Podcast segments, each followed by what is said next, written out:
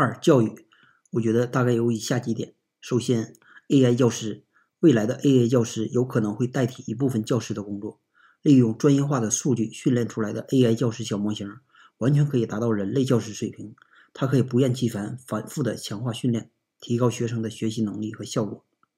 还有一点，就是在赛博城市的虚拟教室，这种虚拟空间教室可以创建三维的立体化模型，有利于学生理解，提高学生的动手能力，比如外科医生、飞行员、工业设计等。最后一点，我觉得未来的孩子无需出国留学。即可学习世界名校的课程。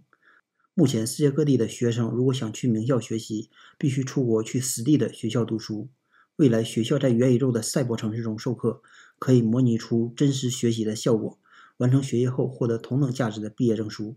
未来，大学进入元宇宙赛博城市中授课，就像当年每个学校都要搭建自己的官网一样，这是未来的必然趋势。